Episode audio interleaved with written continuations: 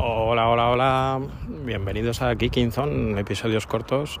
Yo soy Rubén y hoy os quería hablar sobre eSIMs y Sims.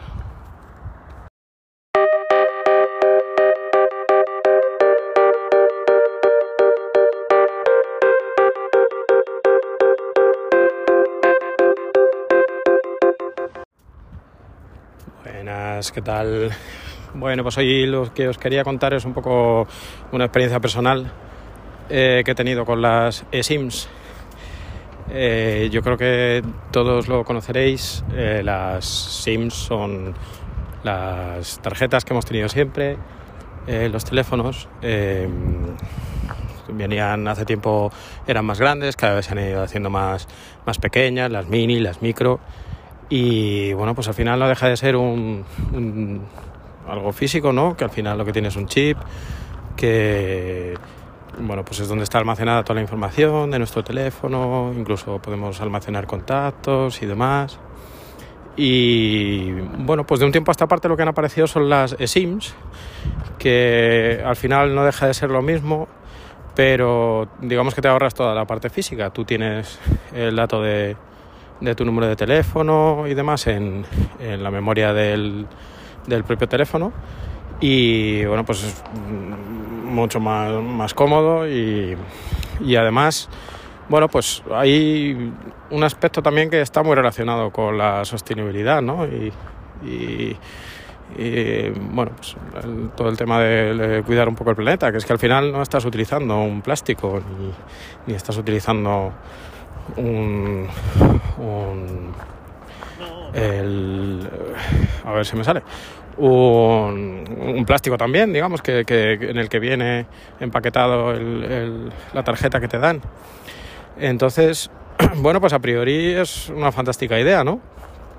Eh, luego, yo he tenido algún... El episodio es un poco para contaros mi experiencia personal. Yo eh, me han pasado dos cosas. Eh, una es que eh, en, concreto en Vodafone, por ejemplo, fui a pedir la, eh, la eSIM eh, y lo que hacía y lo que hicieron fue querían cobrarme 5 euros. Vamos, de hecho me los cobraron. que es un poco irónico, ¿no? Que dices, bueno, pues voy a pedir una eSIM que a priori me estoy ahorrando pues toda la logística, del empaquetado de la de, bueno de fabricar la tarjeta del empaquetado de toda la logística de, de, mandar esa tarjeta cuando no te la tienen que mandar por correo. Y dices bueno pues esto me lo mandas que al final es, es un QR no sé si lo habéis hecho alguna vez pero es bastante sencillo. Y bueno pues a priori te estás ahorrando bastante dinero no y bueno, no sé, tengo un poco la sensación parecida con los coches eléctricos, ¿no? Y demás, que hace muchos años decíamos, bueno, cuando ya aparezcan los coches eléctricos y nos quitemos de la gasolina, será mucho más barato. Mm, pues no, la verdad es que no.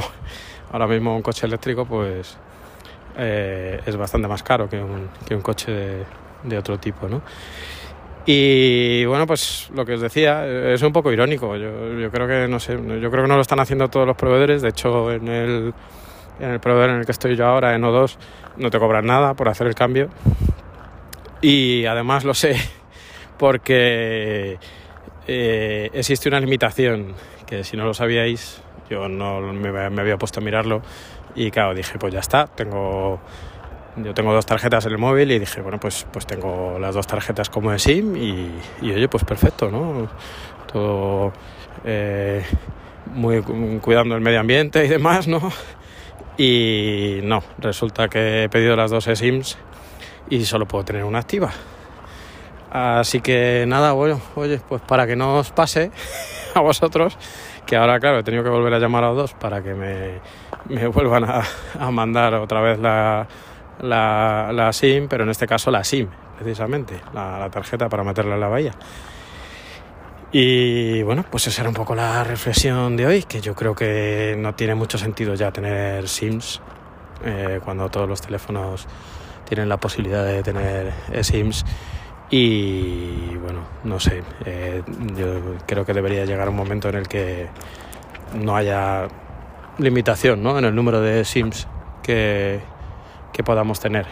Eh, porque al final, bueno, técnicamente es factible. Y nada, que no me extiendo más. Que un abrazote a todos y que muchas gracias por escucharnos. Vale, chao, chao, chao. Que la vida os trate bien.